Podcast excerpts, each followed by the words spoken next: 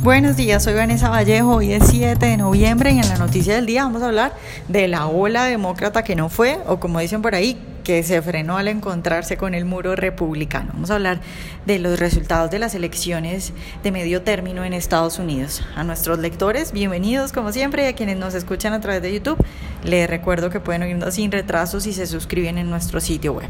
Los demócratas ganan la Cámara de Representantes y los republicanos mantienen el Senado. Ese es el resultado a grandes rasgos de las elecciones de medio término realizadas ayer en Estados Unidos. Según la última actualización de los 100 senadores, que hay en la Cámara Alta, ya sabemos de 96, 51 son republicanos, 43 demócratas y dos son de otros partidos, por lo que los republicanos por lo menos van a mantener la mayoría en la Cámara Alta. Se espera que incluso pues amplíen esa diferencia y tengan más senadores ahora. En la Cámara de Representantes sabemos ya cómo quedan 412 asientos de los 435. En este momento 219 son del Partido Demócrata y 100 193 del Partido Republicano.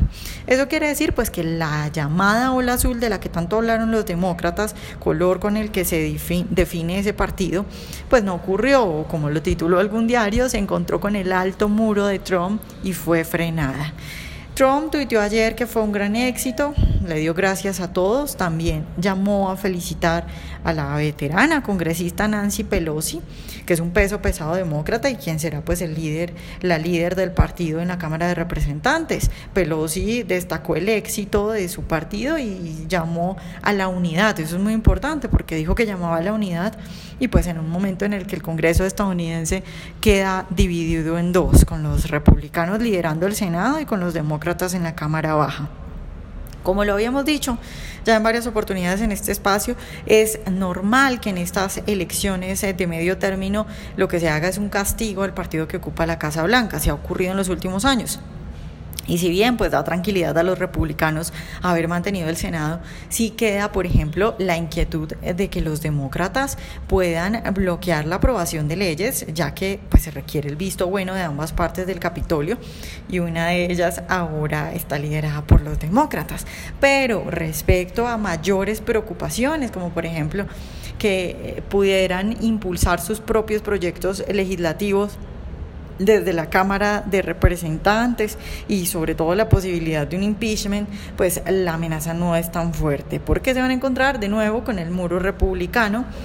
Eh, porque pues por supuesto para cualquiera de estas dos cuestiones, tanto impulsar proyectos propios como abrirle la puerta a un impeachment, necesitan la aprobación del Senado, que es todavía rojo, que es republicano. Ahora bien, hay un punto muy importante a analizar, o varios puntos importantes, por lo menos dos, que nos pueden dar lecciones eh, con estas elecciones que acaban de tener lugar en Estados Unidos. Lo primero son los errores de los republicanos, porque, bueno, con tantos buenos resultados que tiene Trump respecto a la economía, habiendo logrado tantas cosas, una rebaja de impuestos histórica, el pleno empleo, tantas cifras que tiene para dar y que incluso recientemente Hubo nuevas cifras muy buenas, por supuesto. Los republicanos se enfocaron en su campaña en decir que la amenaza al país son los inmigrantes. Creo que debieron enfocarse en resaltar lo bueno, en dar esperanza, en mostrar el cambio, en machacar esas cifras una y otra vez. Y bueno, que exageraron, por supuesto, también algunos republicanos, por lo menos algunos en ese discurso generalizado y extendido de que todos los inmigrantes son ladrones y hacen daño.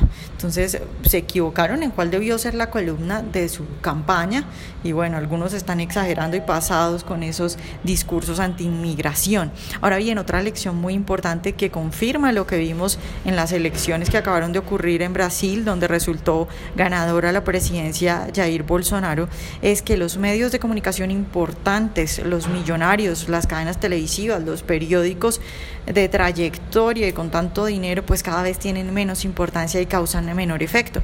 Porque si algo tuvo en contra Trump fue los medios de comunicación. Casi todos, demócratas y los más grandes, por supuesto, demócratas, hablando pestes de Trump y sin embargo, pues Trump logra mantener el Senado con una campaña que, como les digo, yo creo que tuvo bastantes errores, grandes errores, logró mantener el Senado y ganó eh, gobernaciones muy importantes.